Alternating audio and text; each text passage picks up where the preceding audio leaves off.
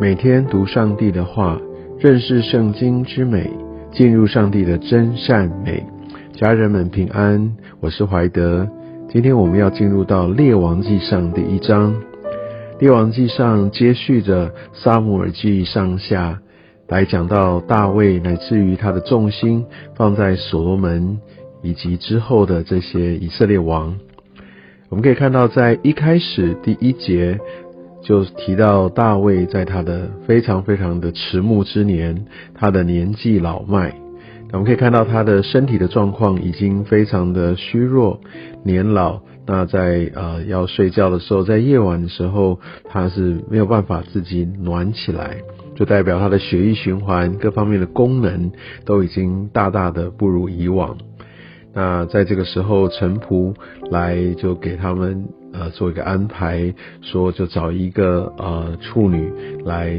让大卫可以跟他一起睡，让他可以取暖，让他可以贴着大卫，让大卫不会那么的冷。那我们可以看到第四节，这个童女极其美貌，她奉养王，就是有点像在看护的这样的角色，只是她晚上还要陪着大卫王来一起就寝，为的是让大卫呃能够取暖。但这边说王却没有与他亲近，嗯，所以我们可以看到大卫王在这个时候，他并没有来做出逾矩的事情。我们也相信，在他的晚年，呃，他有很多很多在与神的一个连结。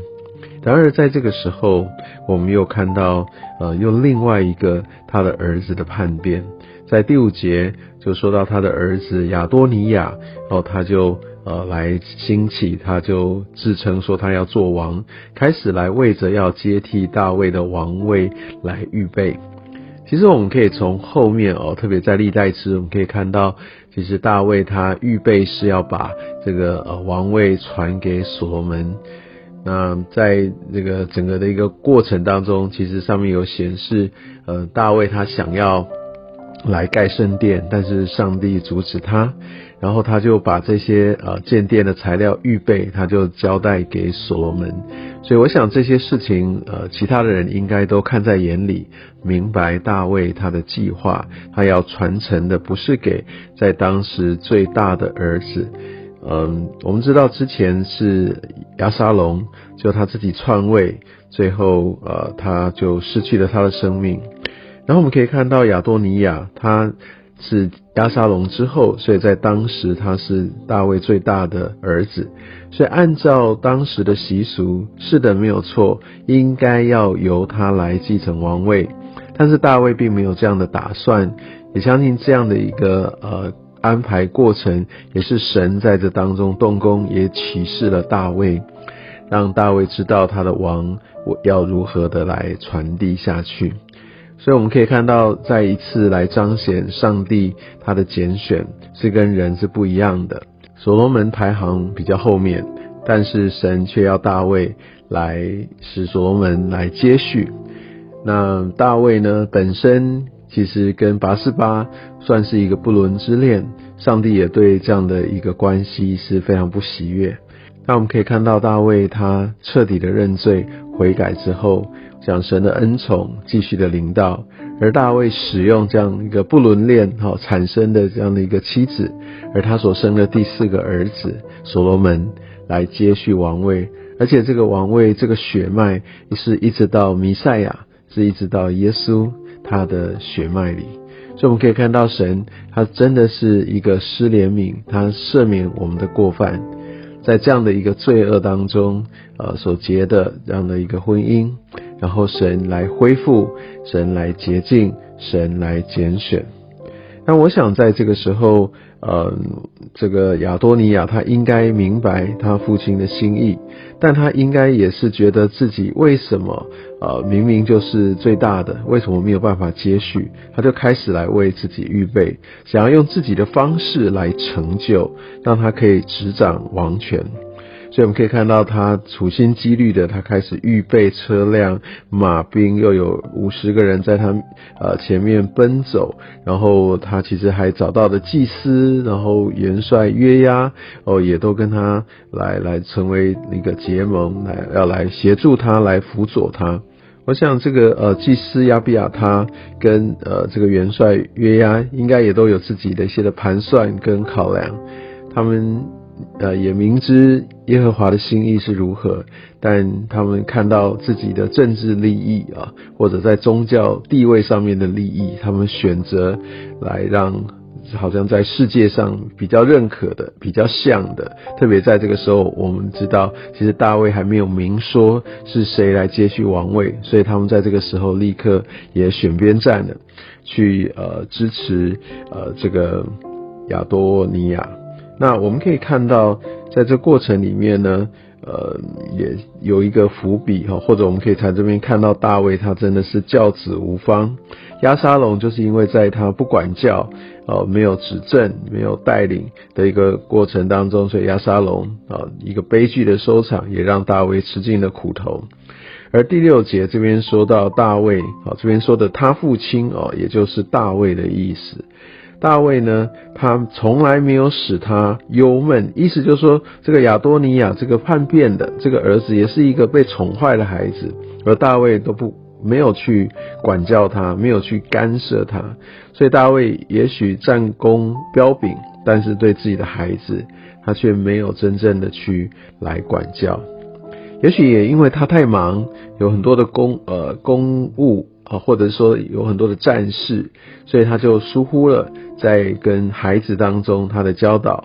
或者是他为了呃要讨孩子的喜欢，或者他生性的一些的软弱，对自己的亲人是这样的话，所以呢，孩子就没有得到一个很好的一个教导。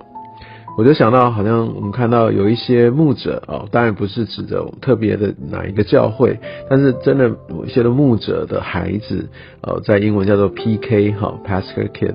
那他们常常也都要经历很不容易的处境，因为他们的父母常常因为教会有非常多的服饰，而没有心力或者没有特别留意到他们的成长，陪伴他们的成长，也带来很多的破碎。我们相信，呃，也许在这个整个过程当中，没有好好的来照管，就带来这个后面许多的啊一个让人遗憾的事情。这个经过也让我们呃成为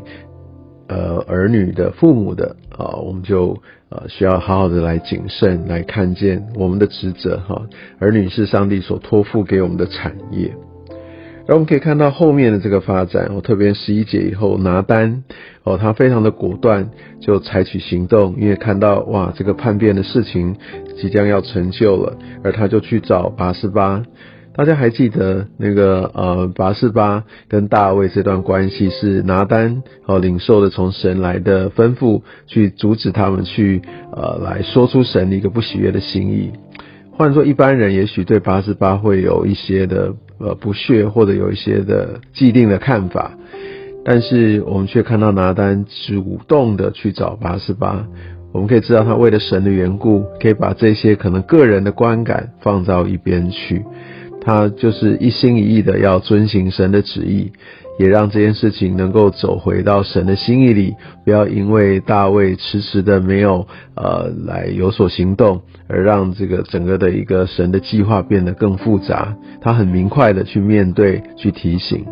而在这整个过程当中，我们可以看到大卫他就处理了，然后大卫就立所罗门为王，把这个呃不确定的大家所困惑的呃的这个局势，赶快的让它变成明朗。当然，这个事件的发展，我们可以看到，哇，这是神的一个动工，已经拖好久，但是一发生哦，一切就发生的非常的快速，所以乃至于这个就让呃这个整个的一个情势就大大的翻转。